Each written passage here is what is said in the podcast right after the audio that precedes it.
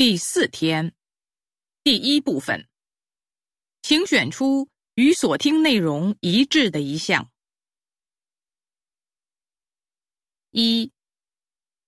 长和公司总裁接受我报采访，就其制造的婴儿车致使婴儿受伤一事道歉，表示将全额赔偿受害方，并召回所有同款婴儿车。受伤婴儿的母亲回应说：“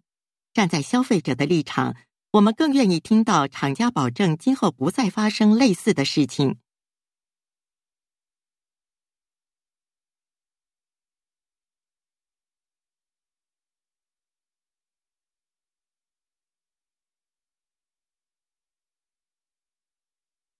二，我有几个朋友原本都是无神论者，后来创业当上了老板，他们有一个共同的特点。那就是一当上老板，就都开始迷信风水，不自觉的往命相、手相等玄学上靠拢，还喜欢把自己的经验推荐给别人，这是为什么呢？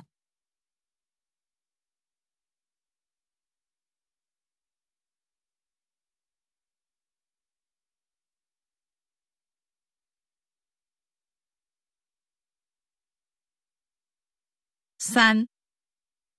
著名文学家汪曾祺先生曾说：“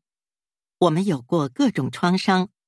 但我们今天应该快活。”是啊，没受过伤的人快活起来或许很容易，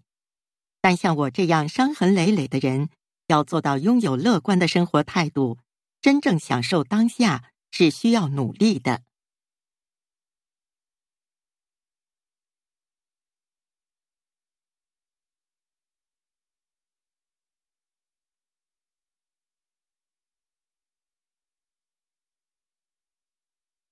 四，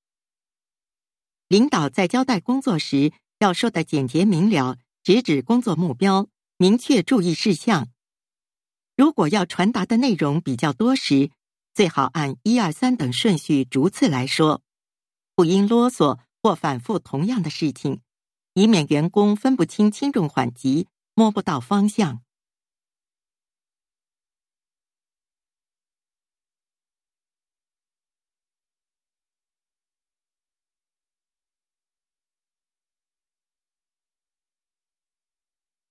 五，